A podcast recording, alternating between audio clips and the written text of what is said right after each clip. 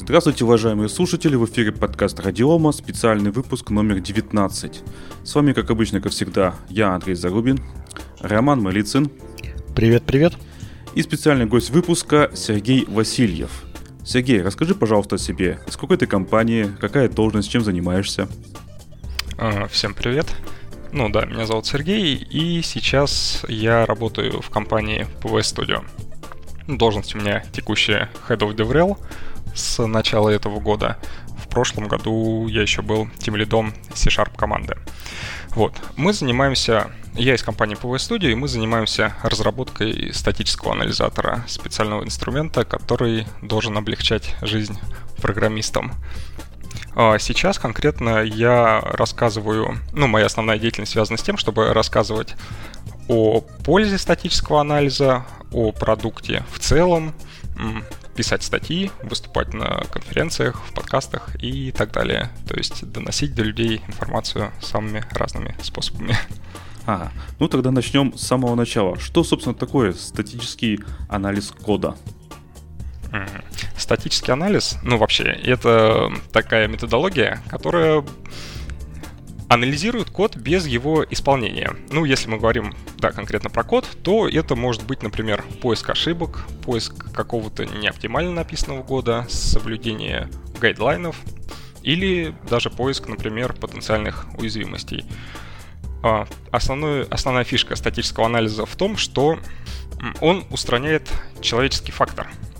А, потому что людям, людям свойственно ошибаться, и людям, например, свойственно отвлекаться на какие-то вещи, из-за чего ошибки могут, например, успешно проходить стадию код-ревью. Ну, то есть один программист ошибся, другой программист, который его ревьюировал, отвлекся на пролетающую в окне ворону и тоже не заметил ошибку.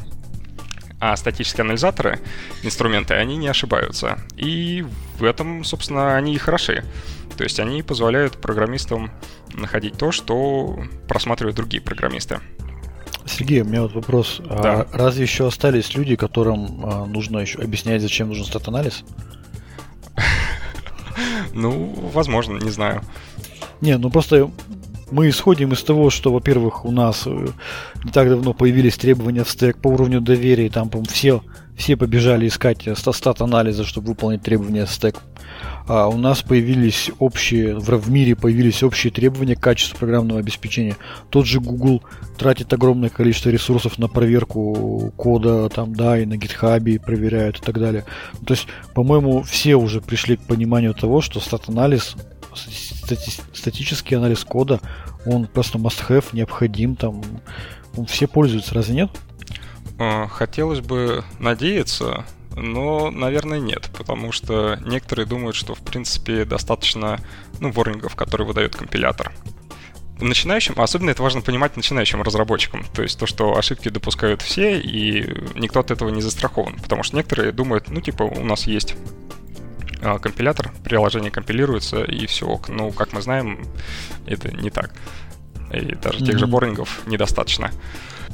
Хотя в целом, в общем и целом, за последние годы я согласен, то есть то, что стат-анализ получает все больше распространения, и это однозначно радует. Ну, просто я э, общался с разными компаниями, и там, например, представители говорят, что мы стат-анализом находим ошибки, а, и часто, и много. Ну, mm-hmm. Что, в общем-то, понятно. А динамическим анализом, то мы там за 20 лет не нашли ни одной ошибки. Ну, мне казалось, что ну, сейчас просто все встраивают стат-анализы в э, все ICD и, ну, хотя бы элементарно CPP-чеком проверяют. Ну, то есть, ну, хочешь, наверное, спросить, а зачем нужен специализированный инструмент? Не-не-не, я до этого дойду вопроса. Просто я просто, знаешь, я просто хотел, ну, понять, а действительно ли есть, э, сталкиваются, Сергей сталкивается там, допустим, с потребителями, с клиентами, там, с заказчиками, которые не понимают, зачем им нужен стат-анализ? А, смотрите, если мы говорим про потребителей, то есть людей, которые уже приходят к нам, то они скорее все-таки понимают, а, зачем нужен стат-анализ. Но если разговаривать в общем с разработчиками, mm-hmm. То, наверное, да. Но не могу сказать, что часто, но периодически сталкиваться приходится, да ну, на конференциях, там, например, с кем-нибудь общаемся, общаешься, и были кейсы, когда вот разговоры в духе у нас приложение компилируется, казалось бы, что еще нужно? Бурингов от ну. компилятора ну, нет, если есть, мы там с ним боремся. Ну хорошо, тогда кому нужен стат-анализ? А кому не нужен? Есть такой случай, когда кому, кому, кому не нужен стат-анализ? Например, маленький пет-проект, там собственный, там маленький, он просто выложил маленький там на GitLab, на, на GitHub, и вроде как зачем? Тут скорее вопрос по-хорошему, наверное, стат-анализ нужен всем в той или иной форме, ну, потому что он облегчает жизнь. Я недавно в университете рассказывал, зачем стат-анализаторы нужны студентам, например. Вот. Вопрос лишь в том, решение какого уровня нужно. То есть, если у вас маленький пэт-проект, то вам не нужен за 100-500 тысяч, не знаю, долларов, рублей и так далее анализатор. Достаточно будет какого-нибудь бесплатного инструмента. Ну или если совсем простенькое что-нибудь, может быть даже там предупреждение компилятора того же подкрутить. Но чем больше кодовая база, чем серьезнее проект, тем более серьезные инструменты, естественно, необходимо внедрять. А вот на, на, на, по, по твоему мнению, в, в какой момент уже становится невозможно жить без стат-анализа?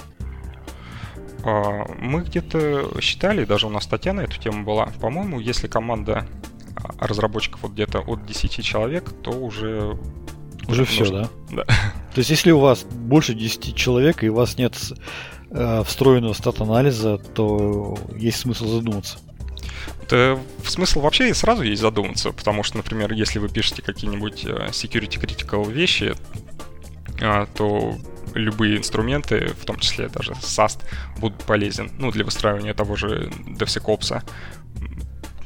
Просто такая специфика security. Очень легко где-нибудь напортачить, э, что приведет к серьезным последствиям. По-моему, сейчас все условия для того, чтобы стат-анализ вообще его значимость выросла. Вот э, буквально перед подкастом я общался с журналистами, э, задавали, задавали вопрос э, относительно закладок или вредоносных изменений в open source коде. Да, mm-hmm. там, э, то есть, ну, в связи с политическими историями.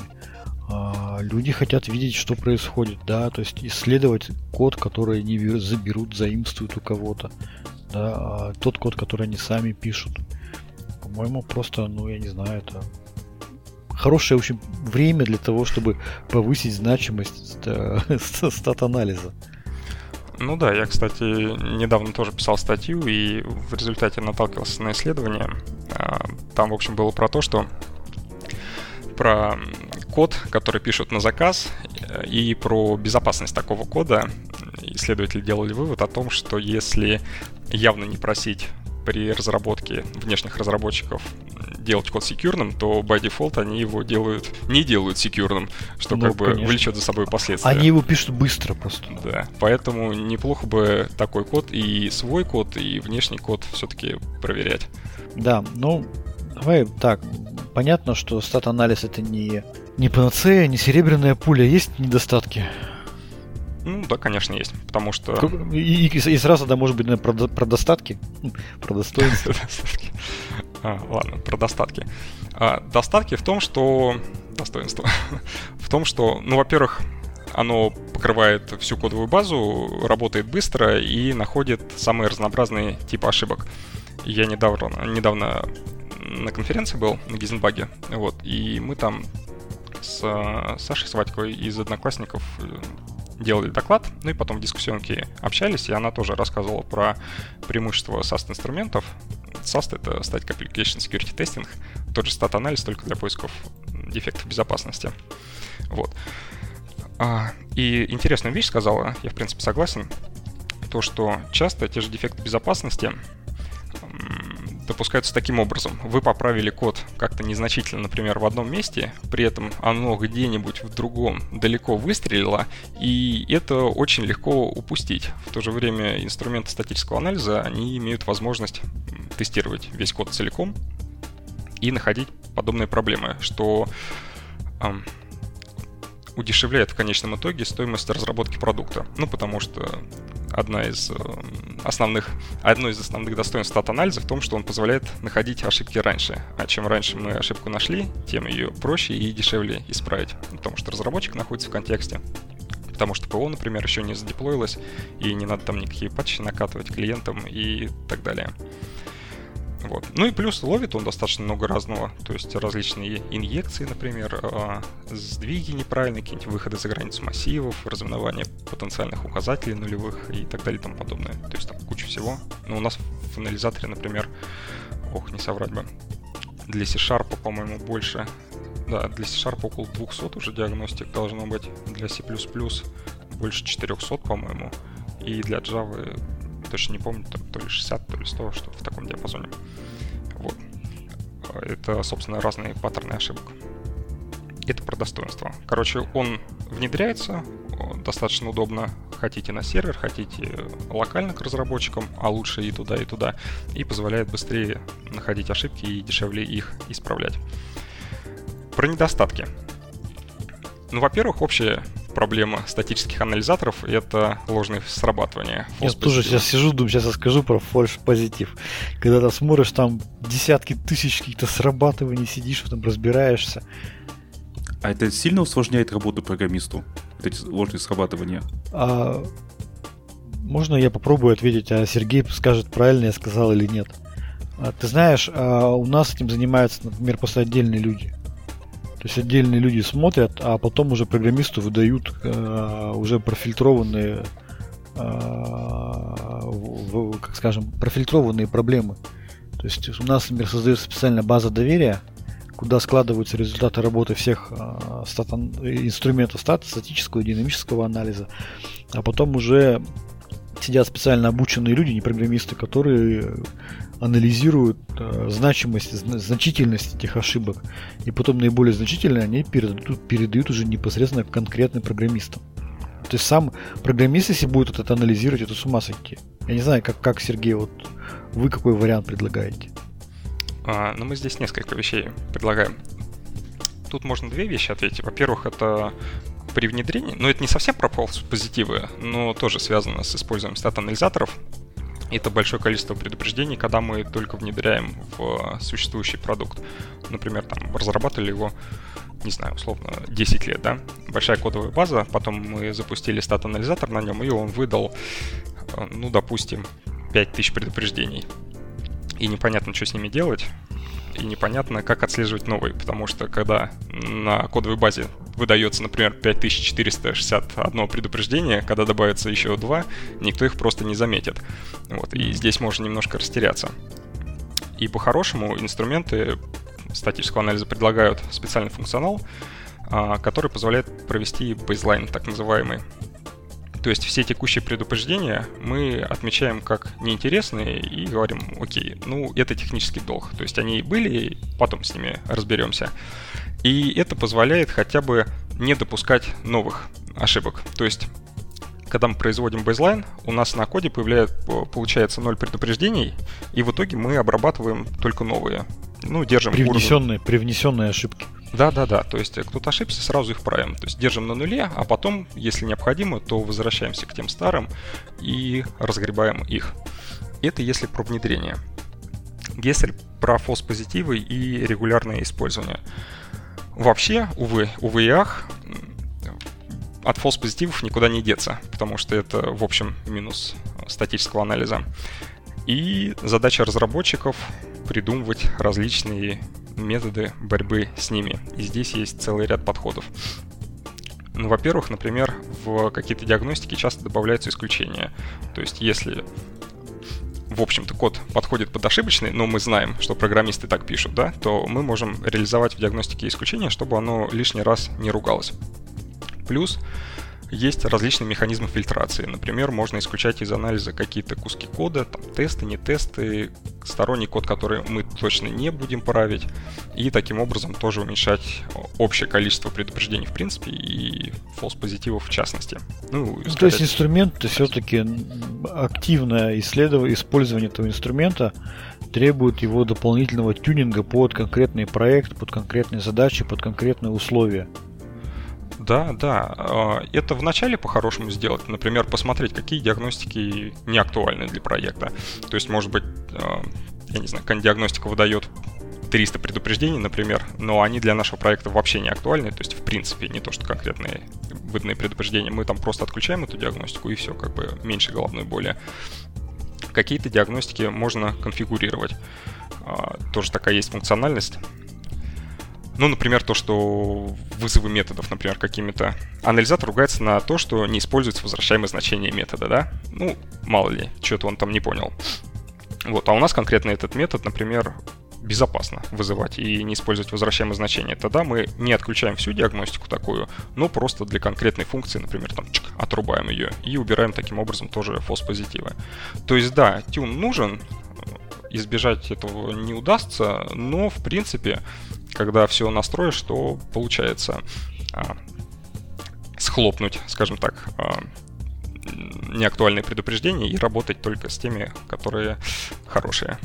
А, плюс дополнительно есть распределение по уровням то есть там наиболее э, те предупреждения, которые с большей долей вероятности являются ошибками, там те, которые так и сяк, и те, которые может быть ошибка, но может быть и нет. И здесь тоже от этого можно отталкиваться, то есть в первую очередь мы правим то, что наиболее критичное, и только потом опускаемся на следующие уровни и разгребаем это. Угу. Ну смотри, по, по большому счету мы проговорили то, что важно, да, стат-анализ, что должны использовать все, но при этом это требует э, определенного тюнинга. Вот подходим вот к очередному вопросу. Все-таки как, насколько сложно вообще как организовать процесс внедрения, использования инструментов статического анализа кода в организации, там, да, на предприятии? Ну, по-хорошему, вообще, для начала стоит запустить и посмотреть, что он находит чего-нибудь полезного. Если, например, эта инициатива идет со стороны разработчиков и нужно продать ее начальству выше, да? То есть мы То запускаем... есть взять отдельный кусок кода, никуда мы не встраиваем, не, интегри... не интегрируем ни с чем. Просто взяли, скачали приложение, проанализировали код и уже получили какой-то выход. Ну да, да, например, пока просто без интеграции, просто посмотрели, что там есть. У нас, например, в анализаторе есть специальная фича, мы добавили в... Так, сейчас скажу, наверное, где-то полгода назад список лучших предупреждений. То есть мы диагностикам проставили специальные веса, так называемые, mm-hmm. и отфильтровали из них те, ну, приоритизировали, какие с большей вероятностью указывают наши ошибки, какие с меньшей. И когда анализатор завершает проверку кода и выдает какой-то список предупреждений, можно нажать на специальную кнопочку, и она там покажет 10 а, наибо- а, мест, которые с наибольшей долей вероятности должны быть ошибками. Можно, например, начать с такого, то есть посмотреть их, посмотреть там ошибки или не ошибки. Это для того, чтобы попробовать и понять, находится ли чего-нибудь интересное или нет. Проблема еще здесь может быть в том, однако, стоит учитывать, что такую проверку можно запустить, например, перед релизом, перед которым все тщательно там проверили, вылезали, и ничего особо не найти. Да? Хотя те же самые ошибки, они, они просто были исправлены более дорогими способами. То есть в результате тестирования и так далее. Хотя их можно было найти автоматизированно, казалось бы. Вот. А, про внедрение. Если уже непосредственно мы решили, например, то, что нам нужен стат-анализ, и хотим его внедрить. По-хорошему... Чтобы было его эффективно использовать. Ну да, да. По-хорошему начать стоит, как я говорил, с э, бейзлайна. То есть мы просто проводим базовый уровень, отсекаем те предупреждения, которые у нас уже были на кодовой базе, и следим за новыми. Своевременно их исправляем. Ну иначе мы просто утонем в срабатываниях и там ничего не получится, скорее всего. Те просто отложили, следим за новыми. Плюс э, есть смысл пробежаться по диагностикам и посмотреть, например, что для нашего проекта не актуально, сразу это отключить. Ну, например, там, сравнение каких-нибудь вещественных чисел нельзя там, выполнять напрямую, но нам это не актуально. Там пиксель влево, пиксель вправо, там не критично, да? Мы просто берем и выключаем эту диагностику, чтобы она нам не алармила. И плюс, например, задать исключение из кода, э, стороннего кода, который мы тоже не будем править. И, в принципе, можем потом внедрять. То есть у нас есть бейзлайн, у нас есть уже какие-то правила для стат-анализатора. Потом, по-хорошему, его нужно внедрить, скажем, в CI. Здесь тоже есть несколько подходов. Можно внедрить для еженочного использования. Например, целый проект анализируется каждую ночь, и потом результаты анализа, то, что нашлось, рассылаются разработчикам или менеджерам. Для этого, в частности, есть тоже специальные тулы. Ну, менеджерам, я имею в виду тем лидам, например. Вот. В течение дня можно проводить на сервере такой более точечный анализ, анализировать, например, измененные файлы, pull реквесты и так далее. Но еженочно все равно советуют проводить, ну, потому что это анализ всего проекта, и если что-то не всплыло при анализе маленького куска кода, оно может всплыть, когда мы анализируем весь код. Таким образом можно настроить, собственно, анализ в CI. Плюс дополнительно неплохо бы настраивать анализ у разработчиков непосредственно на машинах. Таким образом выстраивается как бы несколько ступеней защиты. Сначала код анализируется локально на машинах разработчиков, потом он анализируется на сервере один или два раза, например. На случай, если разработчик вдруг а, проморгал, ну и не исправил предупреждение, которое ему выдал анализатор. Ну вот этот процесс встраивания, ну значит, ну отсечки там, да, настраивание правил срабатывания, интеграция в CI, ну на практике сколько времени может длиться? Насколько это сложно? То есть, может быть, ты скажешь, ну, понятно, что зависит от проекта, понятно, что зависит от количества разработчиков, да, а, но и может быть какие-то там минимальные, там максимальные значения, которые ты, с, которые, с которыми ты сталкивался, сколько это примерно в самом простом варианте, в сложном варианте может занять. Ну, по ощущениям, может быть. Я, наверное, не смогу отметить. Могу сказать, ну, бейзлайн, например. Что значит провести бейзлайн? Бейзлайн — это значит проанализировать проект и нажать одну кнопку. Вот. А что значит строить... Кнопка нажимается быстро, анализ долго. Зависит от проекта, зависит от кодовой базы, конечно. А, встроить в CI. Ну, просто анализатор — это утилиты командной строки, записали, какие-то флажки передали и так далее. Подтюнить тут, наверное, наиболее интересный проект, процесс будет. И, скорее всего, он вот эти правила, они будут в динамике меняться, потому что сразу невозможно настроить, я думаю, анализатор на все случаи жизни. То есть мы работаем и потом смотрим, ага, там, например, такую диагностику тоже надо отключить, тут какое-то ложное предупреждение подавить. То есть это такой... А есть такое, что разработчики сопротивляются внедрению статического анализа кода в CI? Сталкивались с таким? А, на практике я не помню, но в теории может быть, потому что у некоторых, например, возникает желание э, блокировать те же комиты, pull реквесты если стат-анализ находит там ошибки. И это может быть чревато тем, что стат-анализаторы, например, могут выдавать фолс-позитивы. И у нас mm-hmm. не очень хорошая история получится, если какой-нибудь комит pull request заблочится из-за того, что анализатор выдал false-позитив. Вот. Плюс в теории, в теории, опять-таки, это может негативно быть встречено разработчиками, типа вот, я там ну, косанул маленько, а потом все об этом узнали. Ну, или не все, там определенный круг лиц, да? Mm-hmm. Ну, на практике, как бы, встраивают и туда, и туда. Ну, правда, некоторые компании ограничиваются встраиванием только на CI, и, в принципе, так работают. Но, кажется, лучше все-таки у разработчиков тоже гонять ну, смотри, вы, вы разработчики, наверное, одного из самых популярных э, инструментов для стат-анализа, а, да, PVS Studio. Хочешь Вообще, сказать? Да, ну, я очень много о нем слышу и читаю ваши статьи на Хабре. Там, я даже помню, был такой, там у вас рекомендовался метод ретрактора, там, да, когда разработчик не может приступать к новым фичам, пока не устранит там парочку других там багов, там, которые были выявлены. По-моему, это у вас в блоге читал. Наверное, там Иван Пономарев писал, что-то такое было, вроде бы, да. Да, да, да. Вот. А, все-таки вот что такое разрабатывать свой анализатор кода? Насколько это вообще сложно окупается? Интересна ли эта работа? Или это прямо вот э, тяжелый там бой. Вот можешь немножко чуть поподробнее рассказать, что это, что такое?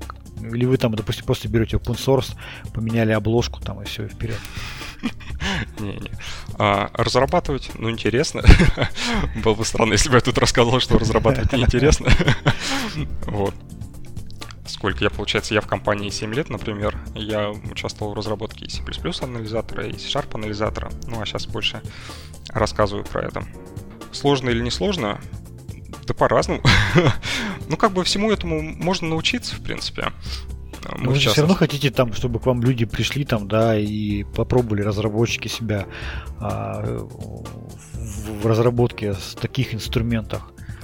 Насколько а. это страшно, там люди сидят, господи, да я никогда не смогу, да это что-то невероятно сложно. Да, кстати, а найм, найм новых сотрудников у вас сейчас идет? А, да, мы нанимаем сотрудников, но э, локально, то есть без возможности удаленной работы. Мы сами в Туле, в Туле сидим. В общем, народ, вот. если кто есть в Туле, вот, пожалуйста, вот работодатель готовый. Да, да, да, приходите, у нас там еще стажировки. Сложные, есть, сложные, интересные задачи. Задачи, да, интересные, задач много. Есть много чего поделать по разным направлениям. Ну, расскажи, не приходят ты... к нам люди такие, что, ну, как правило, как правило, mm-hmm. такие, что типа, вот у меня за плечами 5 лет опыта разработки компиляторов или статических анализаторов. Не то чтобы их много на тульском рынке, поэтому приходится выращивать людей. Но это естественный процесс. И, может быть, это и неплохо. То есть внутри компании мы рассказываем, чего, как делаем, и прям сразу на примере нашего продукта. У нас э, для разных анализаторов ядра на разных языках написаны, ну и разные фреймворки, там вот немножко подхода используются, да. То есть плюсовый анализатор у нас, например, на C++, шарповый на C-Sharp, джавовский на Java, соответственно. А, про использование. Сейчас есть разные крутые фреймворки, которые очень сильно упрощают задачу. Если говорить про C-Sharp, то, например, тот же Roslyn, который снимает кучу головной боли в плане разбора кода, построения синтаксических деревьев, семантических деревьев и так далее. То есть он уже э, преобразует код в какое-то промежуточное представление, и все, что нужно, это просто взять и писать логику. Конечно, если мы говорим про какие-то достаточно сложные виды анализа, типа анализ потока данных, тент-анализ, то тут э, придется заморочиться. Но искать какие-то простейшие кейсы, в принципе, с этим нет проблем. Я думаю, можно пойти в интернет, там, найти несколько статей про то, как использовать Roslyn и попробовать сделать что-нибудь самому. Скажи, вы много open source используете, заимствуете open source для своего продукта, или вы полностью с нуля все пишете сами? Частично. У нас в C-Sharp анализаторе используется Roslyn как раз. Угу. Для того, чтобы вот синтекс, семантику получать. В C++ анализаторе эта часть самописная. На самом деле там где-то глубоко-глубоко-глубоко лежит какая-то библиотека, но она настолько старая, настолько переписанная и дополненная, что, наверное, можно сказать, что ну, большая код, часть кода там именно наша. Вот, и здесь можно, в принципе, а, сравнить и пофилософствовать о том, что лучше. То есть брать готовое решение какое-то, ну, как в случае с Sharp-анализатором, или пилить свое, как в случае с C++ могу рассказать свои мысли на этот счет. Конечно, конечно, я думаю, что всем это будет интересно. Потому что а, как раз когда есть и, и тот, и другой вариант, и есть оценка, да, то это, мне кажется, совсем интересно будет послушать. Основная боль, скажем так, в своей части, вот этой, например, разбор кода, связана с тем, что когда выходит новый стандарт, э, вся, ну как стандарт языка какой-нибудь C++, 23, например, вся боль его поддержки ложится на разработчиков анализатора.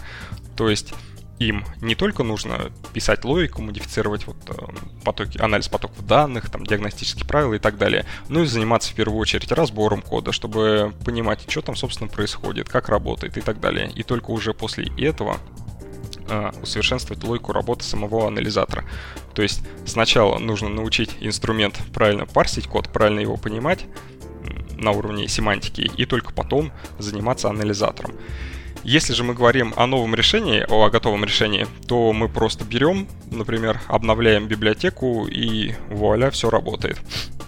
Ну и это видно на примере того же Roslyn C-Sharp, где работает из коробки, достаточно просто обновить э, библиотечки.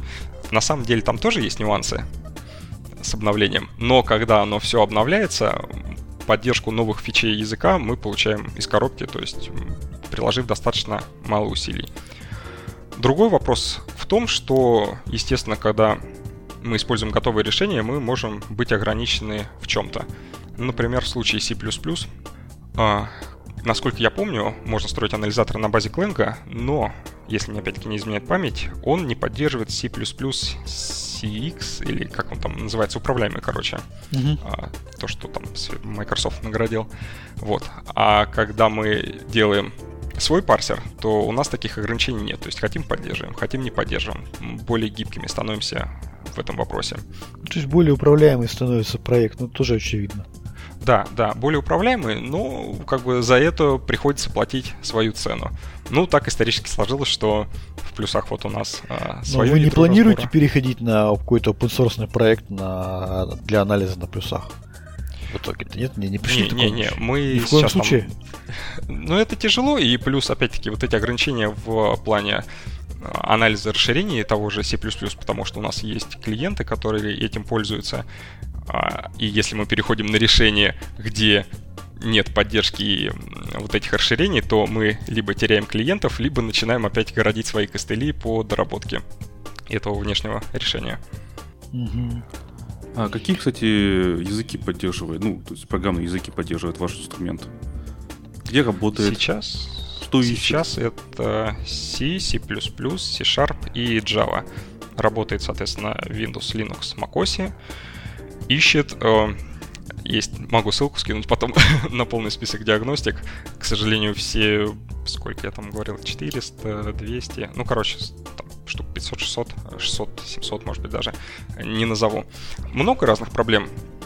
А, во-первых, это ошибки общего плана, там, неправильные вызовы функций, ошибки индексации, какие-нибудь срезания, усечения типов, ошибки со сдвигами, разминование нулевых указателей, нулевых ссылок, ошибки десериализации и так далее. То есть есть ошибки общего плана, скажем так, и эти группы есть во, вс- во всех трех анализаторах для всех языков, то есть для плюсов, для шарпов и для Java.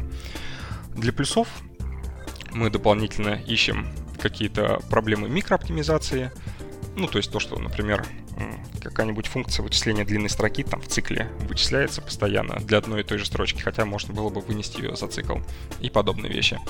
Плюс есть проблемы, а, поиск проблем 6-4-битности, который может быть актуален для проектов, которые переносятся на 64-битные платформы. Для C-Sharp у нас пока только диагностики общего плана и э, для Java тоже. Нет, хотя немножко приврал. Потому что мы занимаемся еще security направлением. И здесь у нас есть и для плюсов, и для C-Sharp. Например, для C-Sharp мы в последнее время активно разрабатываем диагностики, которые помогают в поиске проблем из списков AWASP Top 10, из стандарта AWASP SVS, а если говорить про плюсы, то там тоже security проблемы и плюс дополнительно ищутся какие-то safety проблемы. Ну, например, отклонение от стандарта MISRA, потому что нас в свое время достаточно много спрашивали про MISRA, и вот мы ее поддерживаем. Ну смотри, вы много всего так находите, такой качественный инструмент, а вы сами себя анализируете, пробовали анализировать? Много на ошибок самом... находите у себя. Ну да, сейчас я прям рассказал. Да, шучу. А, на самом деле очень популярный вопрос, потому что раньше, ну, достаточно много лет назад, на Хабре часто спрашивали, и у нас даже был список наиболее популярных вопросов. Мы там на Хабре ссылочку в статье давали, и там прям этот вопрос был под номером один. То есть в я этом... не оригинален. Увы ну, по крайней мере, в данном вопросе. А, да, да, в этом плюшка разработки статического анализа, потому что можно не только разрабатывать инструмент, но и его же использовать на собственном коде. Да, у нас регулярно проводятся самопроверки, то есть на CI у нас крутится анализатор, плюс локально машин, на машинах у разработчиков. А, все это тоже вертится. И настроена, как я рассказывал, рассылка оповещений о результатах анализа. То есть на сервере ночью запускается анализ самого анализатора для всех языков, плюс вспомогательных утилит, которые идут в составе дистрибутива. То есть то, что видит, получает пользователь. И потом по результатам анализа выполняется рассылка, тоже специальной нашей утилитой. Она рассылает информацию о предупреждениях тем разработчикам, которые допустили эти ошибки. Ну, то есть человек ошибся, Ночью его код проанализировался, там нашлась проблема, ему отправляется письмо. С утра он приходит на работу, ага, видит то, что ему пришло письмо счастья и идет ну, по-хорошему. У нас кофе. Идет, заваривает кофе и потом исправляет проблему, да. Плюс э, дополнительно выполняется рассылка отчета на менеджеров, ну, например, на тем лидов. И если какой-то разработчик, э, например, ходит пить кофе, но при этом не исправляет свои собственные ошибки, то тем лид имеет возможность прийти к нему с аргументами и поговорить. Находится ли? Находится периодически, да. Я, кстати, думаю пособирать э, вещей, которые находятся, и потом, может быть, про них порассказывать.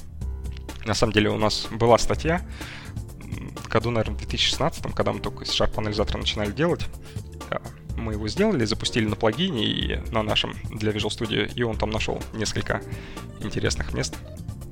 Могу потом скинуть ссылочку, а, посмотреть, что там интересного, собственно, есть.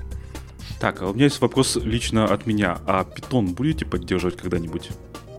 Да, интерпретируемые языки. Давай так, интерпретируемые ну, Меня языки. лично интересует Понятно? персональный питон. Слушай, ну в первую очередь питон всех вообще интересует, на самом деле. О, хороший вопрос, потому что про питон у меня спрашивали буквально несколько дней назад. на этой Неудивительно. Ну, вообще да, потому что это прямо боль. На самом деле, вообще разговоров о новых языках не было давно, потому что обычно про поддержку новых языков мы разговариваем, например, на конференциях. Ну, если на Highload, когда он в офлайне был, в доковидные времена. И вот там подходят ребята и спрашивают Python, JavaScript, TypeScript.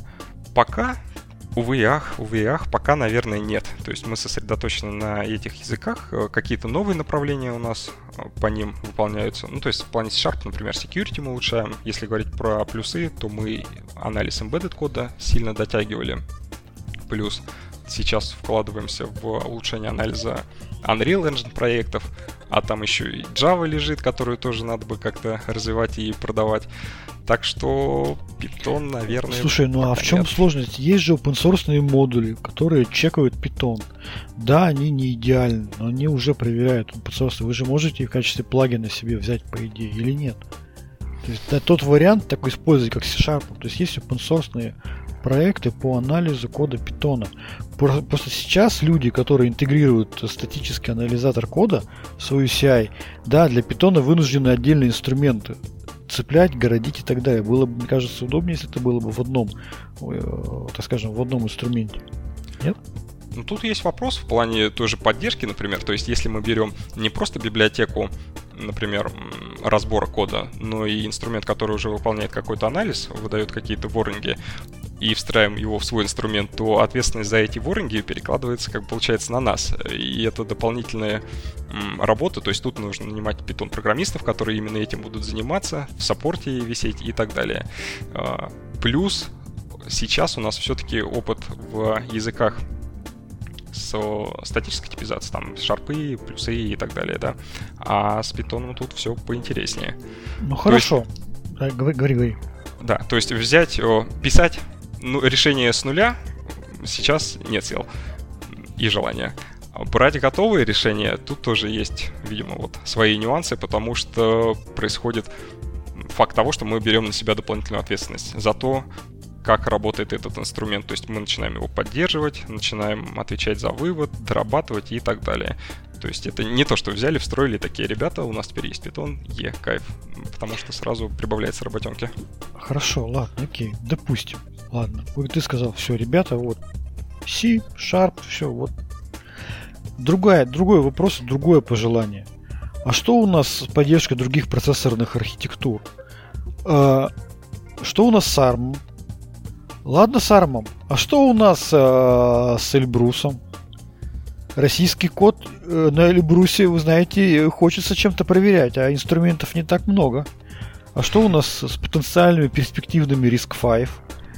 что, грубо говоря, с другими процессорными архитектурами даже для C? Ну, у тебя и хотелок. О, слушай, это не мои хотелки, ты понимаешь? Потому что, э, когда разрабатывается код э, под разные процессорные архитектуры, хочется его анализировать, смотреть. Э, и мы упираемся в то, что по другие процессорные архитектуры не так много инструментов. А, вы сейчас говорите именно про анализ кода под эти платформы, да? Да, да, да. А, про Эльбрус пока ничего Он не же, могу сказать. Да, архитектурно зависимый код. Про Эльбрус ничего не могу сказать. В первую очередь мы тут отталкиваемся от запросов. То есть а, приоритизацию отдаем там, ну, насколько люди часто спрашивают про то или про иное. А, в плане embedded а, анализ кода под ARM и так далее, мы неплохо подтягиваем это и постепенно добавляем поддержку новых компиляторов, в том числе для встраиваемых систем. Ну, на сайте у нас можно посмотреть список, я уже все эмбедовские не смогу перечислить, к сожалению.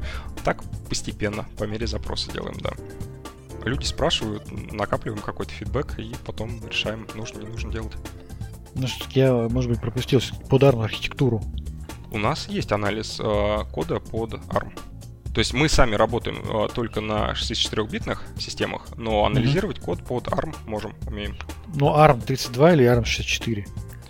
О, это там прям. ARM HV, там вот это все. И сейчас прям... Я, да, я, я потому что, ну, потому что номер у нас есть версии операционки и под ARM64, и под ARM32. Их тоже нужно анализировать. То есть это как бы ну, не абстрактные вопросы, мы просто с ними сталкиваемся. Слава богу, мы мипсовую архитектуру практически уже сейчас заканчиваем сопровождать. Ну хотя еще есть продукты под мипсовую архитектуру, под MIPS 64 есть. Вот, Сергей, вот ты говоришь, я про Эльбрус ничего не могу сказать. А про CamDiv, а, а CamDiv 64? Мипсовый процессор российский, на который сейчас идет а, поставка оборудования. Не Сиран они тоже существуют, с ними тоже что-то надо делать. я извиняюсь, конечно, но э, я понимаю, что это не мейнстрим, я понимаю, что это в меньшей степени коммерческий рынок. Но это, эти тоже истории существуют.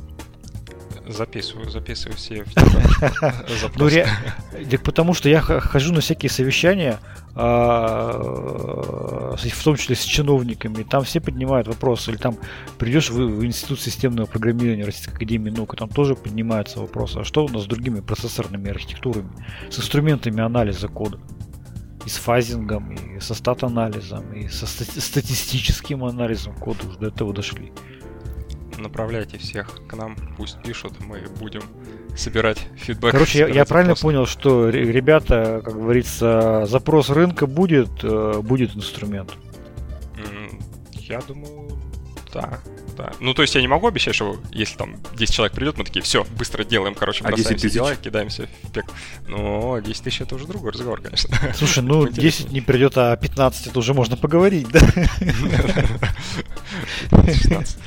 Ну, короче, просто пока нет запроса, пока нет разговоров такого, делаем то, что просят. Ну, понятное угу. дело, ресурсы ограничены, и кидаться на все сразу, распыляться. Но это нормальная позиция для коммерческого разработчика, а не того, не просто энтузиастов, которые just for fun делают, или которые получают субсидии от государства. Кстати, вы получаете субсидии от государства на разработку своего инструмента, или вы самоокупаемый и полностью то, что продали, на то и живете? Не, мы своими силами. Молодцы. Огонь, я, честно говоря, поддерживаю. Мы вот так же, например, работаем. А, хоккей. Хорошо, супер, классно. А, в каком, какие сейчас улучшения в PVS Studio вы для себя видите наиболее перспективные? Куда двигаетесь? Что будете упрощать?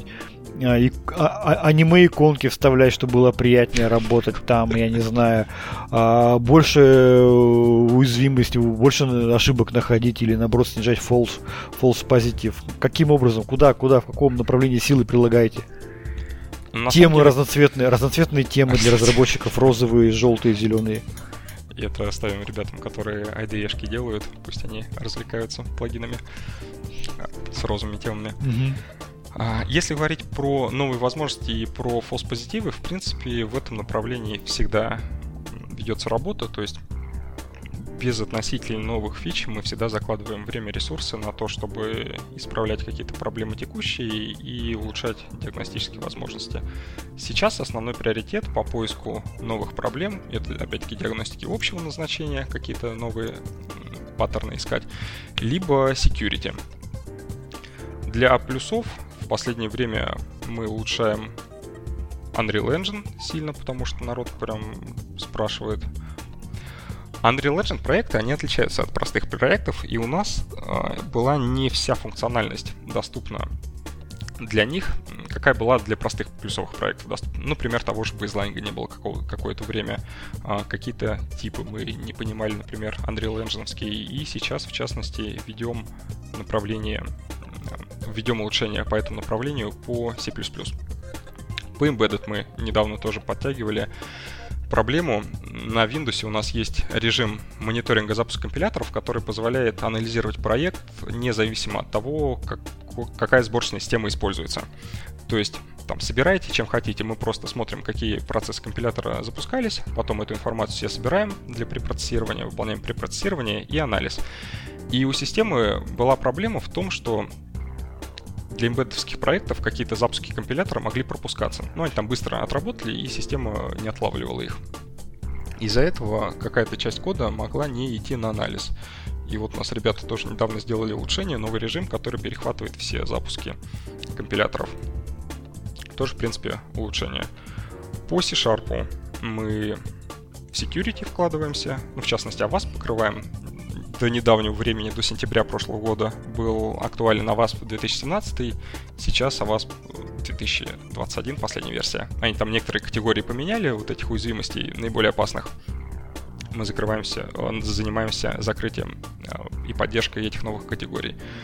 Плюс делаем новую систему которая позволяет не только для C-Sharp, которая позволяет не только анализировать исходный код, но и просматривать зависимости на наличие уязвимых компонентов. Ну, так называемый software composition analysis. В связке с SAST должна получиться интересная штука. Ну, потому что вроде вы с одной стороны, со стороны SAST анализируете исходный код, но у SAST нет, например, доступа к тому, каким-нибудь библиотекам, где, собственно, нет исходников, да, а ICA, он наоборот, как бы не работает с исходным кодом, но позволяет э, смотреть, что нет ли в библиотеках известных уязвимостей. Вот, и здесь получается двух зайцев э, подстрелить одним mm-hmm. выстрелом. То есть более эффективная, более такое, эффективная да. проверка. Ну да, да, да. То есть как бы сразу несколько ступеней, несколько ступеней покрываем, да.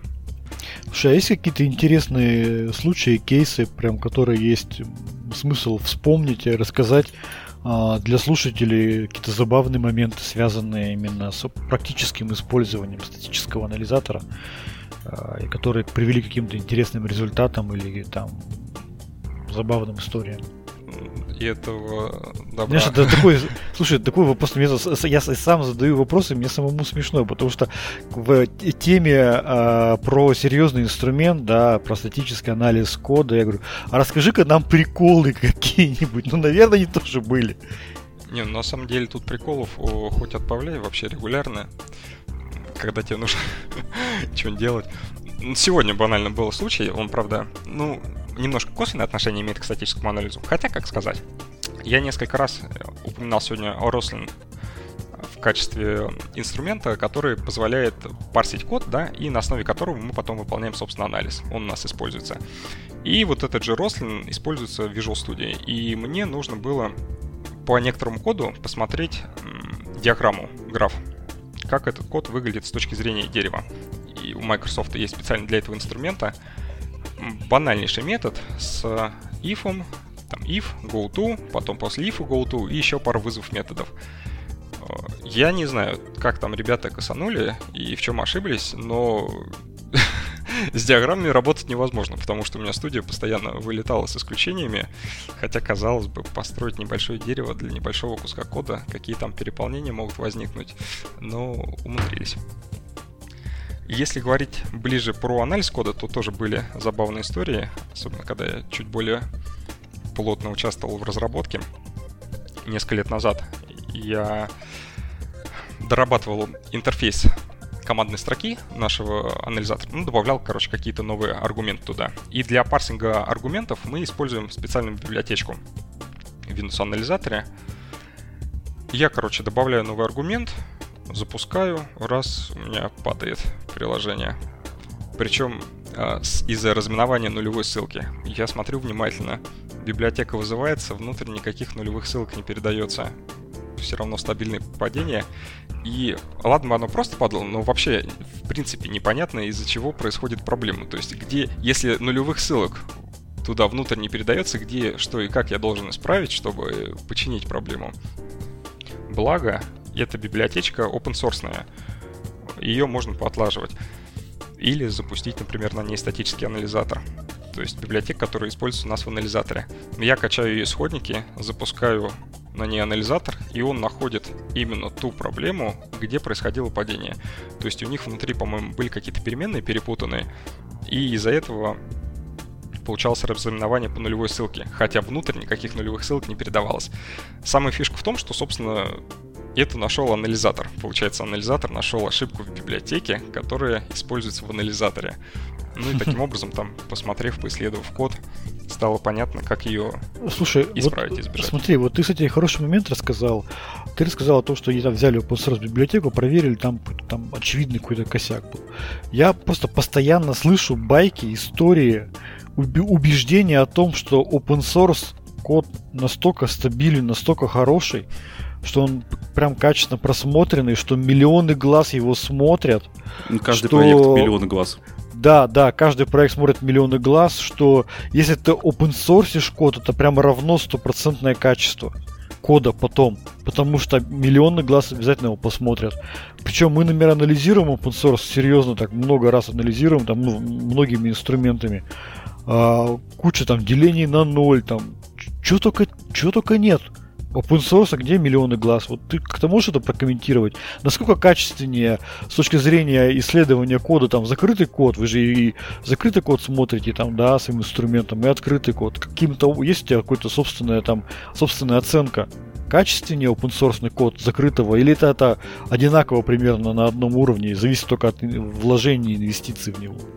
А, про закрытый код я не могу сказать, к сожалению, потому что ну, нам не рассказывают, типа, ребята, мы проверили там свой проект mm-hmm. закрытый и нашли там тысячу проблем. Нет, такого нету. Про open source код мой коллега как раз недавно писал статью, которая называется «Тысяча глаз, которые не хотят проверять код открытых проектов». Там была идея примерно про то же самое. То, что код проверяет... У нас есть практика. Мы проверяем open source проекты и пишем про это статьи. С этого польза всем. Читатели развлекаются, они, в принципе, смотрят, какие ошибки можно допускать, какие ошибки есть в их проектах и так далее. А, мы показываем на практике пользу статического анализатора нашего, и разработчики проектов, собственно, узнают об ошибках и имеют возможность их поправить. И после каждой такой проверки мы пишем бах-репорты разработчикам. Некоторые правят достаточно оперативно, то есть ты им отписал, они там же тут же выходят на связь, э, идут какие-то обсуждения и вносят исправления в код. Некоторые не правятся годами. то есть, например, можно проверить код, отписать бах-репорт, забыть То есть уже найденную ошибку, да, в open source ищут там за, за, за, зарепортили и, и тишина. И миллионы Заре... глаз зарепортили ошибку, и потом спустя 4 года на почту приходит странное оповещение. Ты его смотришь, а это оказывается тот бах-репорт начали разбирать, который был сделан там 5 лет назад. Ёлки-палки, ребят, как это вообще работает? Ну и плюс, даже если говорить про open source, никто не застрахован от ошибок. Недавно, кстати, тоже был интересный случай. А, мы недавно запустили у себя новую систему такую. Выбрали несколько open source проектов, и каждую ночь их анализируем. Это позволяет своевременно отслеживать появление ошибок. То есть мы проанализировали какую-то версию, например, вчера, да, ничего там нет, все нормально. Потом разработчики закоммитили код, мы анализируем то, что поменялось, и смотрим, там появилась ошибка или нет. И периодически оно выстреливает. То есть вчера ошибки не было, сегодня ошибка появилась. Ну и про это можно вот, там, сообщать разработчикам и на отличный пример, чтобы показать, в чем польза статического анализа. И недавно у нас как раз сработала такая система, я смотрел предупреждение, оказалась реальная ошибка, я в тот же день пошел, ребятам зарепортил на гитхабе, они подтвердили, что ошибка, и исправили. И потом мы в Твиттере общались с человеком, и он как раз рассказал, как, собственно, из-за чего такая проблема возникла. Один, получается, человек допустил ошибку, а второй на код-ревью, как я рассказывал, как раз ее проморгал. И понятно почему. Он сказал, что pull request смотрел 10 часов, а там ошибка прям была, ну, очень сложная. То есть там обязательно надо знать C-Sharp, очень специфичная штука, и она очень маленькая по сравнению с объемами кода. И когда ты 10 часов смотришь код, очень тяжело заметить такую проблему, поэтому... То есть вручную ты не перелопатить? Не, это вручную, мне кажется, это вообще было нереально заметить. То есть такой... там была суть в том, что вызывалось несколько методов а, для хэшсета, для... Как он по-русски-то, господи? Множество, да, для множества. Типа union, add и union with.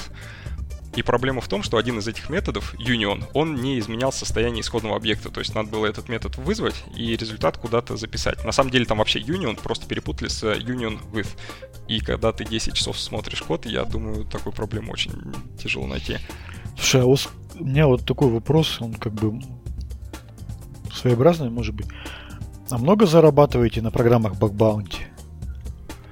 Да мы особо не увлекаемся, если честно.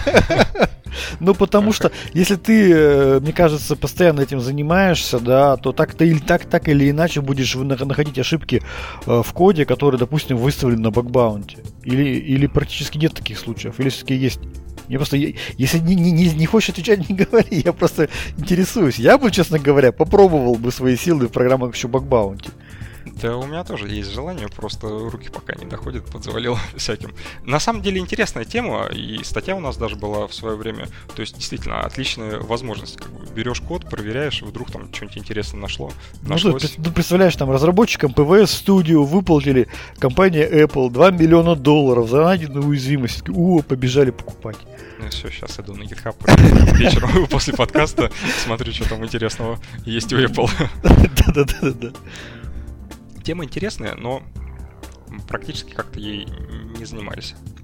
Ну, то есть нет такого у нас э, на потоке в процессе, типа там смотреть bug bounty программы и пытаться согласно им что-нибудь искать.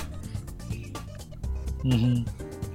Слушай, а кто к вам чаще всего приходит за продуктом? Это госструктуры, это коммерция?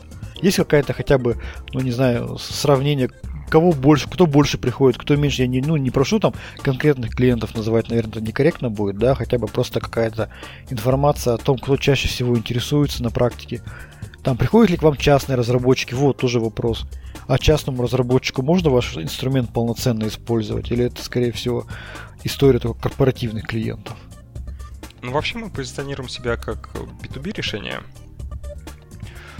Uh-huh, uh-huh. Но, в принципе, у нас есть возможности использования индивидуальными разработчиками. Вообще, какое-то время назад, лет 7, наверное, или около того, у нас был инструмент для индивидуальных разработчиков. Короче, порезанная версия PV Studio. Но с точки зрения бизнеса он оказался не очень успешным экспериментом, поэтому мы его зарубили в свое время. Так что сейчас PV Studio это B2B решение. Тем не менее, есть варианты проверки ну, использования индивидуальными разработчиками, там есть вариант со вставкой комментариев в код, либо для разработчиков open source проектов некоммерческих тоже можно получить специальную лицензию, там сделать запрос и спокойно себе использовать. То есть бесплатно? Да, да, бесплатно. А есть, э, допустим, бесплатная лицензия для учебных заведений? Для студентов. Да. Для школьников для студентов, по-моему... Так, сейчас у нас специальная кнопка даже есть. Я просто не ходил давно по ней. А, на странице запрос... А, во, я студент, есть такая. Для студентов есть э, версия с комментариями. То есть там специальный комментарий вставляется в код утилитой в начало. Ну, такая простая защита от э, коммерческого использования. То есть навряд ли там коммерческий продукт позволит себе в начало проекта добавлять комментариев и бесплатно использовать лицензию. Ну а в лабораторной работе, в принципе, не важно, там есть у тебя комментарии или нет. Ну и причем для студентов оно действительно имеет смысл, потому что смысл использовать статические анализаторы, потому что был опыт, когда человек ошибался, не мог, например, по несколько часов находить ошибки, и анализатор просто в лед их обнаруживал. То есть это не кислая экономия времени. Однозначно. И нервов. Да.